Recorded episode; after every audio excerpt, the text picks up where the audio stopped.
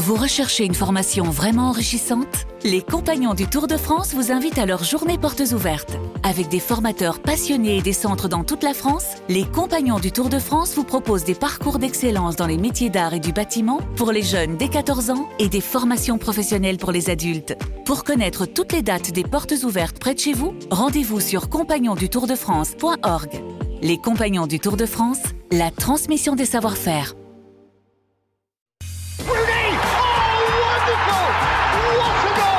Fin de match complètement folle ici au King Power. Oh Et Jamie Vardy entre dans la danse. And it's Thierry Henry. And Henry is magnificent. And when you need a goal, you need Thierry Henry. PL Zone. Aguero! Salim Bongali, Flora Moussi. I swear you'll never see anything like this ever again. Salut à toutes et à tous, bienvenue dans PL Zone, le podcast, votre rendez-vous du lundi consacré à la première ligue le plus beau des championnats au monde. Le week-end, vous suivez à la télé sur RMC Sport les matchs. Le lundi, on se retrouve pour le débrief dans PL Zone en podcast sur toutes les plateformes d'écoute avec Flora Moussi. Bonjour Flora. Salut à tous. Bonjour Loïc Moreau. Salut. Avec de nombreux autres intervenants. Oui, il est très euh, enjoué, j'ai Bah, envie comme de dire. toujours, Comme le toujours, Loïc. c'est vrai, Loïc Moreau. Avec de nombreux autres intervenants. Je le disais, de grosses parties dans ce podcast. La partie mag, vous le verrez dans un instant à travers le Manchester United Arsenal de ce jeudi. Mais d'abord, dans PL Zone, le podcast épisode 6, lecture démarre avec nos trois gros qui nous occupent encore et toujours. Quel ballon pour Robertson Diogo Jota qui est à la conclusion de minute 37 secondes. Et déjà Liverpool qui mène à 0 Jota c'était loupé la fois précédente là il n'a laissé aucune chance. À McCarthy et déjà 1-0 pour les Reds. Bernardo Silva, Jesus, Jesus avec Fernandinho qui ajuste, Fabianski, le super sub de Guardiola, Fernandinho qui permet à City de mener 2-0.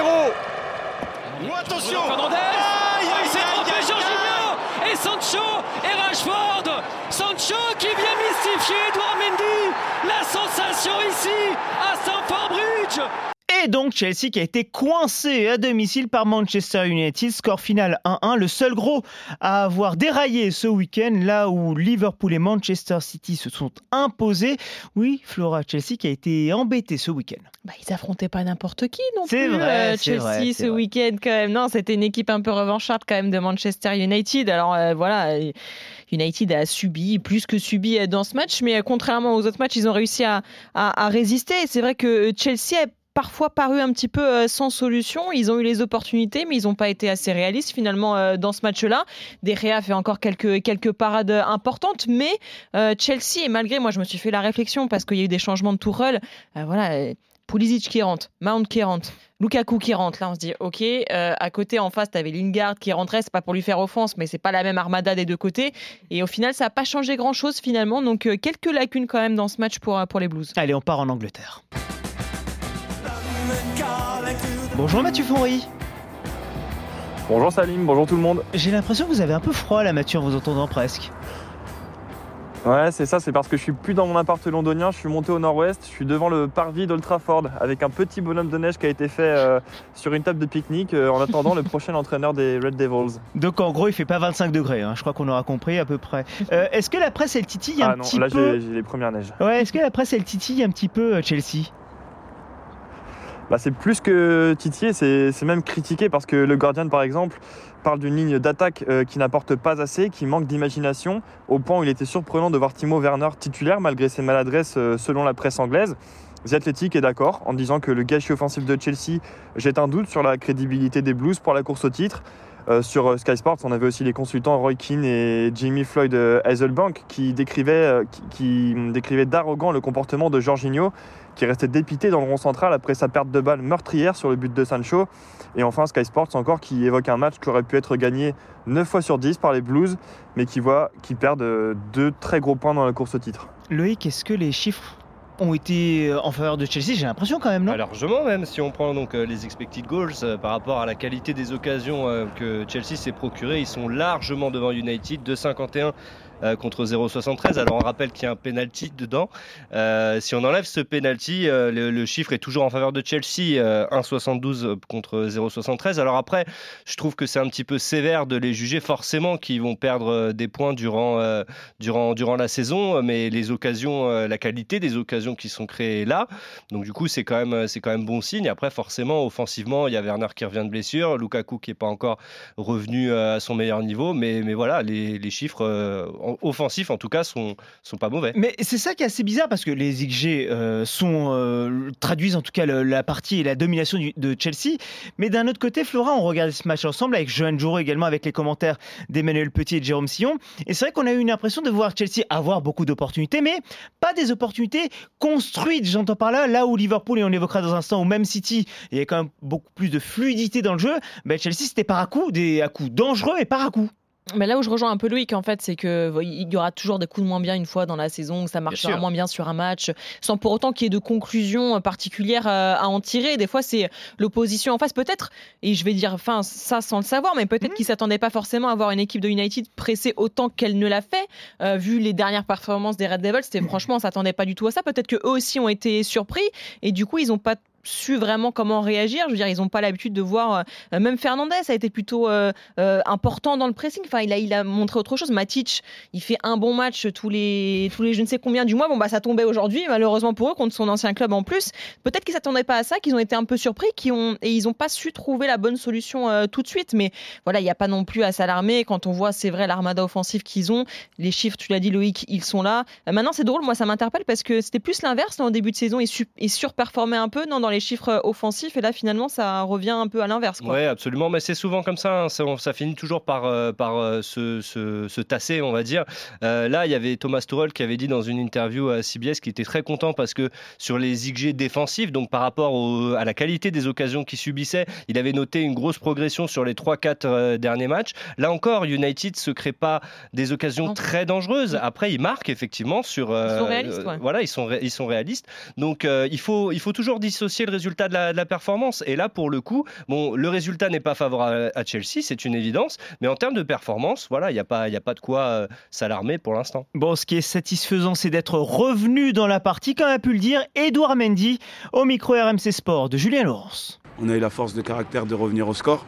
Et euh, on aurait même pu euh, passer devant, mais, mais c'est des choses qui sont positives pour la suite. Il faut toujours tirer du positif de ce genre de, de, ce match parce que, comme on, comme on a pu le, voir, on a été au-dessus dans, tous les compartiments du jeu. Et, et, voilà, il va falloir euh, aller prendre des points à l'extérieur comme on, comme on le fait depuis le début de saison. Et c'est vrai que Chelsea performe à l'extérieur. On aura l'occasion de l'évoquer, que ce soit sur AMC Sport à la télé, mais également dans ce podcast. Donc pas d'inquiétude au final, Mathieu. Pas d'inquiétude, pas forcément. Comme euh, disait Loïc, pour euh, tempérer un petit peu, euh, Chelsea, ça reste une équipe qui est sur 4 victoires sur ses 6 derniers matchs, qui a notamment joué sans Lukaku, qui a, pas, encore une fois commencé sans Lukaku, sans Pulisic, sans Mount, qui sont des armes, offensives extrêmement fortes cette saison. Ça reste une équipe sous le jeu de Thomas Tuchel qui est capable de, de rester assez, comment dire, un peu difficile à anticiper au niveau de son jeu, qui arrive à varier d'un match à l'autre. Donc je pense que c'est encore une équipe qu'on peut attendre sur de très gros résultats. Chelsea qui affrontait Manchester United sans Cristiano Ronaldo, donc qui a démarré sur le banc. Michael Carrick nous a assuré que Ralph Rangnick n'avait euh, eu pris aucune décision, en tout cas qu'il n'avait eu aucune incidence sur la décision de Michael Carrick de ne pas titulariser le Portugais. Si je parle de l'allemand, c'est qu'il a été officialisé sur ce banc. Enfin, Flora, il va mm. avoir six mois pour travailler. Ouais, alors oui, oui, dans les faits, six mois. Après, il y a un vrai projet de construction, je pense, autour de, l'entraîneur allemand. Il va rester deux ans après avec un rôle de consultant. La question, c'est de savoir qui sera l'entraîneur de Manchester United au moment où lui sera consultant dans le staff euh, des Red Devils. Mais s'il vient, euh, c'est surtout pour là essayer de limiter la cage jusqu'à la fin de saison, parce que là, United est quand même décroché hein, par rapport au top 4. Donc, euh, s'ils veulent aller chercher cette place en Champions League, vu la concurrence, va falloir vite réagir. On va le voir, je pense, dès voilà, dès jeudi soir avec ce match contre Arsenal. On verra verra déjà s'il y a quelques changements dans le 11 de, départ. Est-ce que vraiment il va changer quelque chose, apporter vraiment déjà quelque chose? Je pense que Carrick a. Euh, a peut-être mis déjà sur la table les prémices de quelque chose sur ce match-là. En tout cas, en termes de réaction, ne serait-ce que dans le comportement des joueurs, il a apporté au moins déjà quelque chose. Et je pense que c'est le point de départ, effectivement, du, projet que va mettre en place euh, Ralph Rangnick à United. À l'issue de cette journée, 5 points de retard pour Manchester United sur la quatrième place occupée par West Ham. Les Hammers qui ont été battus par l'autre Manchester City 2 buts à 1. Alors certes, le score est serré, Flo. Mais l'impression globale, City a été au-dessus et par séquence même très au-dessus, en tout cas très serein surtout. C'est surtout ça en fait, ouais. serein, je pense que c'est le mot. Et moi, c'est ce qui m'impressionne chez cette équipe-là. Euh, non pas que le Chelsea ou Liverpool ne le soit pas, mais avec euh, City, on, sort, on sent vraiment une espèce de force tranquille euh, qu'il dégage euh, énormément, parce que c'était pas un match simple hein, d'affronter West Ham. Les conditions météo étaient, étaient, horribles. Enfin, et pourtant ils ont jamais paniqué. Ils ont mis le temps, euh, voilà, pour pour s'installer dans le match, etc. Puis Gundogan, il vient marquer son petit but tranquillement. Ce qui était impressionnant, c'est de voir le jeu de City, même avec la neige, oui, ça continuait, c'est tranquille. Les, ça les gênait pas en fait. Je veux dire, ils étaient vraiment euh, dans, dans, ce contexte très serein. On verra avec les chiffres avec avec Loïc, mais bon, euh, c'est le jeu de c'est le jeu de City, la possession. Je crois qu'il touche deux fois plus de ballons que que West Ham, non, c'est ouais, ça Ils sont à 68%, donc euh, de possession. possession ouais. ouais, donc voilà. Donc après, à partir de là, c'est, je, je veux dire, c'est ça se traduit dans effectivement dans les chiffres mais l'impression globale est que West Ham, même s'ils reviennent en toute fin de match, on les a pas vus finalement dans ce match-là. Non, mais tu le dis, Flora, tu as raison. Hein. de toute façon, euh, encore une fois, avec euh, les expected goals, on peut évaluer la qualité des, des occasions euh, de part et d'autre.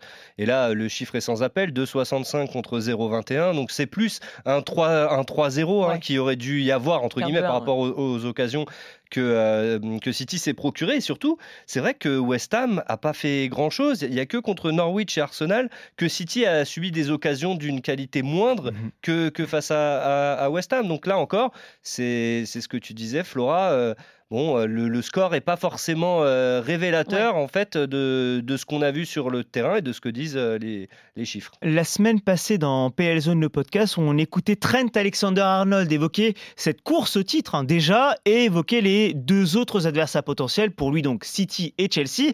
Et Pep Guardiola bah, parle des deux autres adversaires potentiels, Chelsea et Liverpool.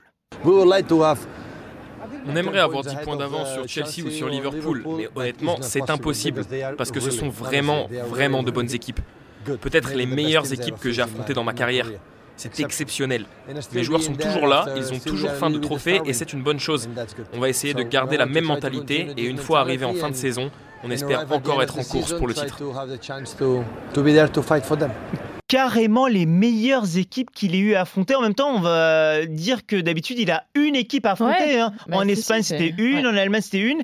En Angleterre, c'était une, Liverpool, et là, il en a deux en fait. Ouais, mais nous, on se régale. Enfin, on, quand on voit ça, on se dit, mais c'est super, ça nous rappelle. Enfin voilà, le, le top 4, il n'existait plus vraiment en première ligue ces dernières années. Tu avais deux équipes, Liverpool et City, qui, qui, se, qui se tiraient la bourre pour ce titre de champion. La Chelsea est revenu en, en, force pour, pour créer un peu de suspense. Et franchement, nous, euh, nous on prend. Enfin, quand on voit tout ça, on se régale tous les week-ends et ça va continuer pendant la période des fêtes où on se dit, mais tout peut se passer euh, finalement. Ils peuvent tous être accrochés à un moment ou à un autre. Donc on se dit, le suspense, il est total. Et le suspense, il est là aussi parce que Liverpool déroule tranquille, une victoire sereine, épatante, euh, impressionnante, Mathieu. C'est un train qui arrive à l'heure. Hein. Bah, totalement, et comme le dit la presse anglaise, enfin, y a, les mots ne manquent pas pour, euh, pour qualifier la, la, performance de Liverpool qui enchaîne 2-4-0 d'affilée contre Arsenal et Southampton. On parle de latéraux au meilleur de leur forme et d'un club qui apprend de ses erreurs aussi parce qu'on a beaucoup parlé des matchs où Liverpool menait contre Brentford, contre Brighton et finalement il se faisait rejoindre. 8 buts en deux matchs sans en encaisser un seul. C'est la preuve d'une équipe qui est au meilleur de, de, ses capacités offensives et qui tient un peu plus défensivement, qui a un peu plus de sérénité à l'image de Manchester City. Je reprends les mots de la BBC aussi qui vante euh, une victoire dans laquelle chacun a eu son rôle à jouer et où Southampton a eu parfois peur de reprendre un petit peu son 9-0 hivernal. Donc Liverpool est logiquement l'équipe qui suit de très très près Chelsea et Manchester City et qui se détache même de West Ham, contre qui ils avaient perdu pourtant il y a, deux matchs. Et puis euh, c'est vrai que comme dit Mathieu, Bon, défensivement, c'est pas encore, euh, c'est pas encore ça. Hein. On sent ouais. que Van Dijk, il peut, euh, il peut euh, revenir. Enfin, il n'est pas encore à son meilleur niveau. Il peut faire mieux. Mais offensivement, c'est juste délirant. Là, ils en sont déjà à 39 buts après la J13. C'est leur, leur total le plus élevé à ce stade dans toute leur histoire en première division. Donc, c'est pas seulement en première ligue. Et si on compare aux autres grosses équipes des, des cinq grands championnats européens, il y a que le Bayern qui fait mieux avec 42 euh, buts.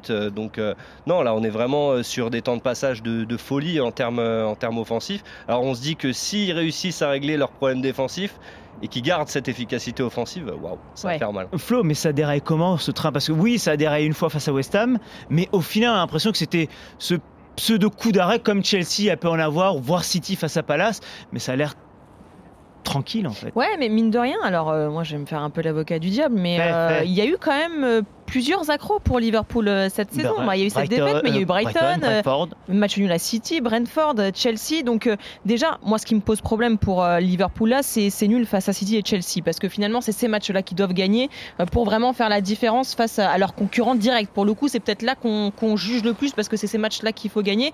Ils les gagnent pas finalement, ils les perdent pas non plus. C'est ce mhm. qu'il faut voir aussi le, le, vase à moitié plein, mais finalement, je me dis, euh, il y a peut-être, comme dit Loïc, encore des choses à grappiller en fait euh, pour Liverpool, des petits ajustements à faire. Et effectivement, quand tu parles de la défense, c'est ça parce qu'ils se font rejoindre au score plusieurs fois alors qu'ils sont devant. Parce qu'il y a oui. Là, je te rejoins, Salim, sur le côté euh, serein et dans le côté offensif, parce que quand on a Salah, Mané, qui sont, enfin, qui trustent tout en ce moment, et puis même, je crois quand on regarde, aussi. bah voilà, quand on regarde en fait le classement des buteurs de PL, les trois premiers, c'est eux. Donc euh, on se dit, ok, c'est ultra impressionnant. On va juste rappeler qu'il y en a deux qui vont partir à la canne dans pas longtemps, mhm. Salah et Mané, et que là, mhm. ça sera peut-être une autre histoire parce que je l'aime beaucoup, mais Minamino, il n'a pas le même niveau quand même. Donc euh, je pense qu'à un moment donné, ça va peut-être leur poser problème. Et on en saura plus, je pense, sur le cas de Liverpool à ce moment-là et sur les ambitions que peuvent avoir les Reds cette saison. Bon, on l'observera et on continuera d'observer effectivement ces Reds tout au long de la saison et notamment ce trio tête absolument affolant avec City et Chelsea. Nous, on va évoquer deux équipes qui sont peut-être un petit peu en dessous. réaction immédiate dégueulasse Et Laurent Koscielny Pogba la frappe oh Paul Pogba en mode champion du monde.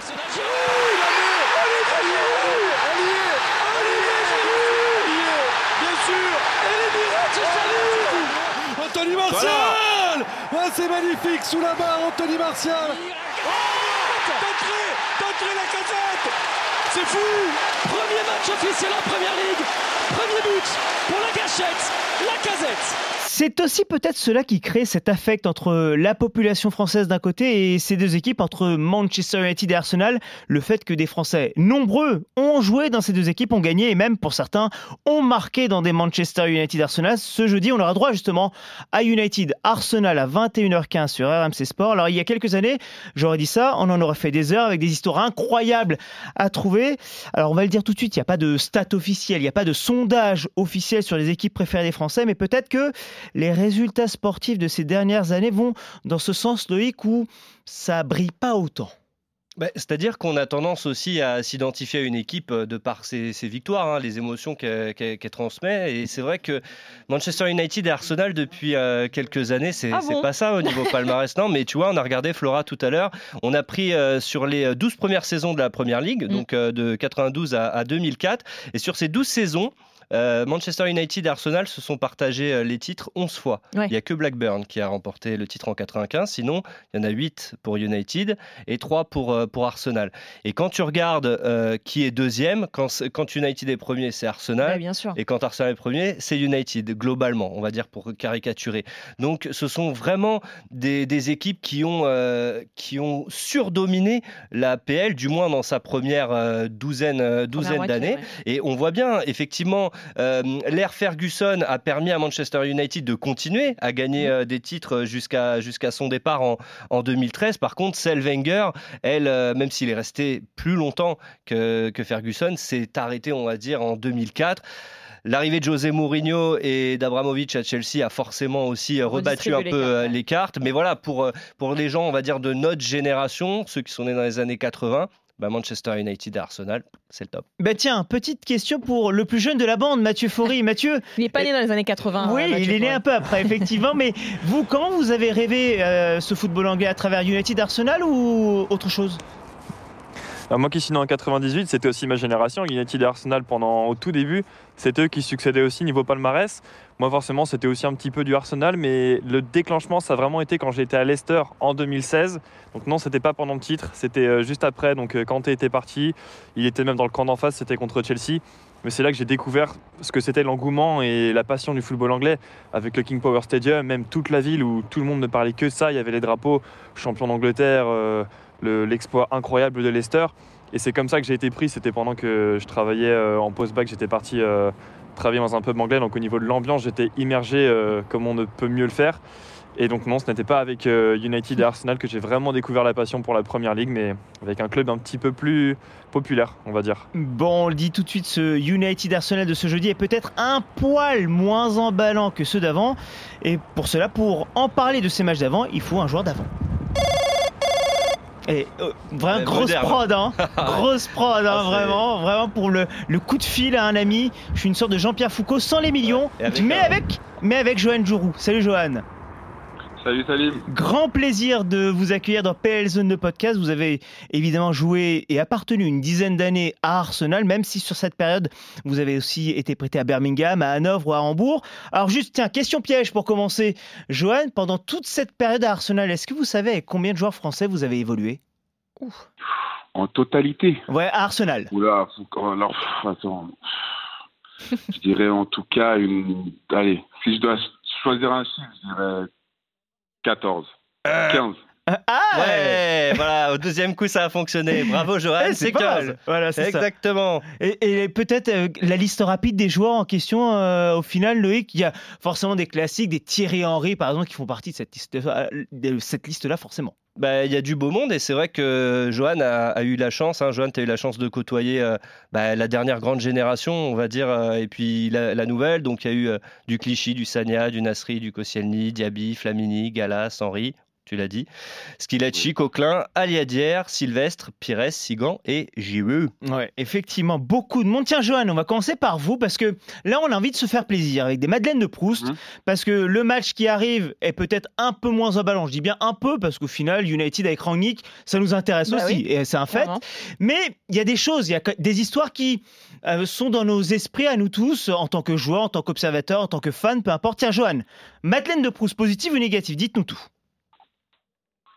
Euh, euh, positif euh, par rapport. J'ai pas compris la question. Ben, une Madeleine de Proust, l'un de tes souvenirs, pourquoi pas, sur un United Arsenal qui t'a marqué positivement Ah. ou négativement?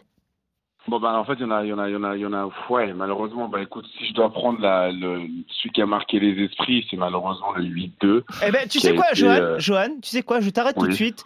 On va se faire un petit plaisir, enfin, sauf pour toi. On va réentendre ça.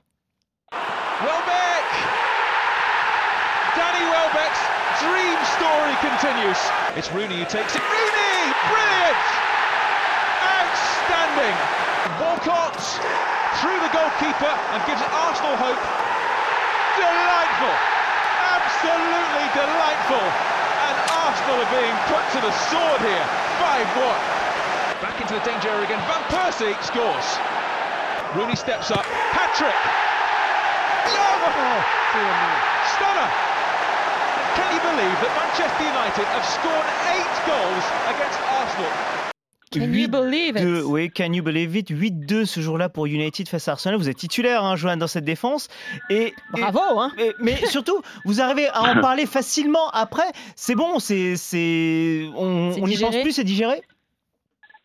Bah, c'est c'est digéré, puis, euh, pas- puis en plus on est sportif, donc on est attendu au tournoi les prochains, dans les prochains matchs. Donc c'est-à-dire que on peut pas non plus s'attarder trop longuement sur ce match qui a fait mal, certes, mais il faut aussi dire qu'il y avait un contexte qui fait que l'équipe était moins compétitive à ce moment-là de la, de, la, de la compétition et que sur ce match-là, on était bien sûr beaucoup moins, euh, on n'était pas du tout au niveau de, de, de Manchester United. Juste, vous m'en avez déjà parlé hors antenne de ce match-là, euh, lors de nos préparations d'émission. Vous me disiez que ce jour-là, vous étiez, euh, vous, vos coéquipiers, euh, dans un état normal. J'ai envie de dire, vous aviez préparé normalement la rencontre. C'est juste que ce jour-là, ben, rien n'a fonctionné. Oui, en fait, tu, le prépares normalement. Il y a quelques blessures avant. Euh, Il y a pas mal de joueurs qui sont en instance de partance. Il y a des incertitudes. Donc, en fait, tu arrives sur un match. Et en plus, je vais te dire clairement, on a, on a, on a bien commencé le match avant ce. Il me semble c'est un coup franc où Welbeck marque. On avait bien commencé le match. On a eu quelques occasions. Euh, même, mais malheureusement, après, on sait, euh, disons, deux, trois, puis après, tu as, un petit peu le moral justement qui lâche parce qu'on manquait de figure à ce moment-là, on manquait de, de peut-être de leader pour recentrer euh, tout le monde et se dire, les gars, ok, on en a pris autant, on en a pris trois, on essaie de, de, de limiter la casse. Donc, c'était vraiment une phase un petit peu compliquée pour le club et pour certains joueurs. Donc, euh, c'était ce match-là illustre un petit peu les problèmes parce qu'après, il n'y a plus de matchs comme ça, disons, sur cette saison-là. Eh, Johan, tiens, vous pouvez vous rattraper un souvenir positif quand même. Contre Manchester, oui, on a Ouais. gagné. euh, contre Manchester, on gagne 1-0 là-bas. Des bailleurs marquent, c'est en. Euh, J'ai pas envie de, dire de bêtises, mais on, on les bat 1-0 à Old Trafford Mhm. sur, un, sur un but et une passe de Fabregas pour Adebayor. Ah voilà, comme quoi, voilà, vous pouvez aussi gagner à Old Trafford, hein, euh, comme ça a été le cas l'année dernière. L'année dernière, United, comme ça, avait perdu face à Arsenal. Loïc. Non, je voulais juste rebondir sur ce que disait Johan. euh, C'est Manchester United, Arsenal, c'est des titres, ok, mais c'est aussi des, des stars. C'est ce qu'il disait, des leaders, des mecs qui ont qui ont marqué euh, le- leur époque. On a Roy Keane, enfin Flo, elle le répète euh, à longueur de, de Non, mais podcast, c'est- c'est c'est ma ça. Madeleine c'est- de Proust que j'allais te ça, donner, Voilà, euh, c'est les mecs comme Roy Keane, Scholes, les frères Neville, euh, et pour côté Arsenal, bien sûr, Thierry. Henry, Bergkamp, Vieira, Mm. Adams, tous ces gars-là qui bah, qui rayonnaient quoi en fait et Mm. qui euh, à qui- on s'identifiait et justement qui, qui faisait un peu euh, rêver, qui vendait, euh, qui vendait du kiff, chose qu'on a moins maintenant avec euh, ces deux clubs-là. Bah, tu savais, en fait, quand tu arrivais sur le Arsenal United ou United Arsenal, voilà, dans cette période-là, euh, tu tu, savais que ça allait bastonner quoi, au milieu de terrain. Rien que ça. Enfin, moi, ma Madeleine de Proust de, de, ce match-là, c'est c'est Highbury en 2005. Tu vois, c'est le couloir avec Vieira, avec Keane qui s'interpellent, les deux. On se retrouve dehors, on se retrouve sur le terrain, euh, t'inquiète, et, et ça chauffe de dingue. Et le match, il a même pas commencé, quoi. On se dit, on voit la rivalité. Bon, Keane, euh, il est comme ça en permanence, mais on se dit, voilà, il y a, y a tellement, euh, tellement d'enjeux et de fierté surtout à ce moment-là, parce que Keane, il l'a expliqué longtemps après, c'est parce qu'en fait, Vieira, il avait pris à partie Gary Neville pour le coup, et là, Keane, lui, le capitaine, ça lui a pas plu. Tu t'attaques au plus faible, viens t'attaquer au gros, etc. Et là, on sent, voilà, la personnalité en fait des joueurs. Là, on se dit, il y a un truc qui ressort. Aujourd'hui, c'est plat. Voilà, il se passe rien finalement. Où nous, quand on va regarder ce match, on se dit, on espère que oui, il y ait des buts dans ce match-là. On sait qu'il y aura pas un truc de dingue. On sait qu'il va pas se passer vraiment un truc de fou. Euh, euh, il y aura pas de grosse personnalité en fait sur le terrain à ce moment-là. Donc, euh, on s'attend plus à ce côté explosif en fait qu'il y avait. Tiens, Johan, petite digression. On le rappelle, vous êtes arrivé à l'âge de 17 ans à Arsenal. Est-ce que vous-même, vous étiez, euh, j'ai envie de dire, fan d'Arsenal En arrivant là-bas, vous dites Ah, j'arrive dans mon club préféré Ou euh, c'est en jouant à Arsenal que vous êtes devenu fan du club londonien Hein, écoute, en fait, il y avait- il y avait, euh, il y avait de toute façon des, des joueurs euh, phares, hein, c'est-à-dire justement ces joueurs français qui étaient pour nous en Suisse des joueurs euh, en tant qu'on comprenait comme idole. Vieira, par exemple, pour moi, Mm. en tant que en tant que fils de formation, qui était totalement le joueur phare euh, à regarder. Donc c'est clair qu'en fait, quand tu arrives à Arsenal, et surtout Arsenal, tu es quand même fan du club. Tu te dis, euh, bah justement, Patrick Vieira, Thierry Henry, euh, pourquoi eux et pas moi, en fait, à mon niveau, bien sûr. C'est-à-dire qu'en fait, tu arrives dans un club où tu es, tu es de toute façon déjà un petit peu comme à la maison à cause de la langue, mais aussi surtout parce que tu t'identifies assez rapidement à cause du coach et que tu es fan aussi un petit peu. Tiens, Johan, vous l'avez dit, Thierry Henry, c'est facile de jouer et d'être le partenaire d'un joueur dont vous êtes un peu fan aussi? Bon, en fait, on s'y fait rapidement. C'est quelque chose qui, qui, qui part dès l'instant où on est à l'entraînement. C'est-à-dire, je me rappelle très bien, euh, j'arrive à l'entraînement, Patrice m'appelle, je crois que sur le Campbell se blesse, on fait euh, euh, des 5 contre 2, je suis au milieu avec, il y a Titi, il y a Pat, Viera, tout ça, puis on doit jouer. Puis tout d'un coup, bah, tu as une pression qui monte, tu te dis, putain, en fait, euh, il y a tous les gars qui sont à côté de toi, c'est des bêtes, comment tu vas faire Euh, Tu vois, calme-toi, tu vois, tu as le, le cœur qui bat à 10 000, mais tu te reprends parce que tu sais qu'au final, bah, si tu veux jouer à ce niveau-là, il faut, faut, te montrer ton, faut montrer ton meilleur visage. Et c'est ce que tu fais. Et au final, tu prends vachement de plaisir. À un moment donné, tu as carrément les gars qui te parlent en, en respect et qui te disent que ce que tu peux faire de mieux, ce que tu fais de bien, et qui essayent de te, de te t'amener vers le haut, en fait. Mathieu, votre Madeleine de Proust à vous sur un United Arsenal? Il est trop Ah, jeune. pour moi qui, Bah non, pour moi qui ai toujours aimé Arsenal quand même, euh, surtout euh, enfant, c'était quand même ce match-là le plus marquant, donc plutôt au sens négatif. Mais en fait, c'était un peu comme la, la- la fin d'une époque. Je, je voyais Arsenal pouvoir rivaliser avec Manchester United toutes les saisons. Là, Manchester United était champion euh, en titre. Je voyais Arsenal essayer d'encore aller les chercher un petit peu. Et ce match-là, qui était dès le mois d'août en plus, si je dis pas d'erreur. Ouais. Absolument. Le 8-2, là, il fait, il fait énormément mal. Tu te dis, euh, bah non, euh, cette équipe-là, que, enfin, je l'appelais un petit peu mon équipe anglaise à l'époque, euh, elle est presque finie par rapport à United. Un 8-2, euh, c'est trop puissant. Et pourtant, tu as Walcott qui marque, tu as Van Persie qui marque, des joueurs dans lesquels tu avais beaucoup d'espoir. Et tu te dis, bah, même avec eux, 8-2, ça- c'est un symbole qui fait trop mal en fait. Et sur les 20 années de ma vie à peu près où j'ai suivi la première ligue, enfin non quand même moins, c'est forcément le United Arsenal le plus marquant pour moi. Alors, perso, j'en ai beaucoup des souvenirs. Je pourrai les évoquer dans un instant, mais il y en a un qui m'a encore plus marqué que les autres.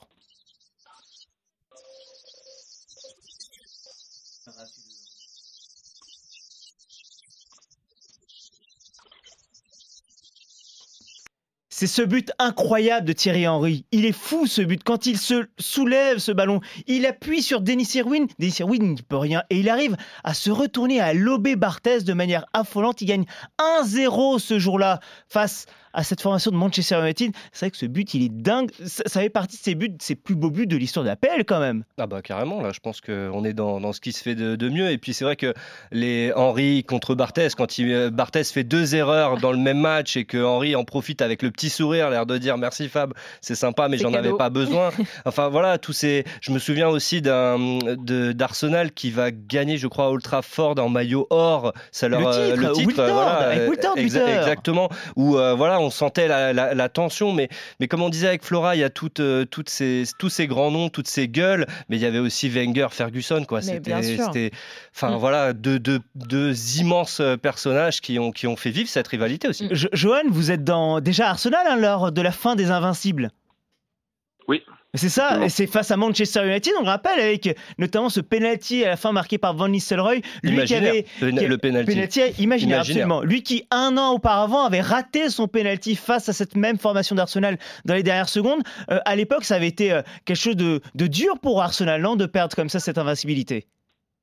Oui, surtout sur, bah, justement, comme c'était les, rivaux, on va dire, premiers, bah, si on enlève Tottenham, par rapport justement à l'invincibilité, par rapport à la, à la on va dire, le, la grandeur du club, c'est vrai que ce match, ce match était, important et surtout de le perdre de cette manière là-bas. Après, euh, si je dois rebondir sur ce que, vous avez dit par rapport aux, personnalités, c'est vrai qu'on avait à l'époque bah, des Kim, des personnages, on avait Wenger, Ferguson, comme on l'avait justement dit, et c'est pour ça, autant que ça faisait tellement mal aujourd'hui, on n'a pas forcément le ressenti qu'en fait, déjà, il manque justement du personnel et surtout des personnalités pour avoir ces duels explosifs parce que bien sûr les générations changent aussi. Mm. C'est-à-dire qu'on a des équipes qui sont aujourd'hui euh, qui jouent peut-être qui jouent peut-être moins pour le maillot comme à l'époque. À l'époque, on s'identifiait vraiment au maillot, on était mm. fan de notre équipe et on se battait pour les couleurs du club chaque week-end. Aujourd'hui, ben le foot est devenu un peu plus moderne où les gens sont contents d'être dans un dans un club et qui a peut-être moins cette identification personnelle qui fait que un Routine ou un Vieira ou un Titi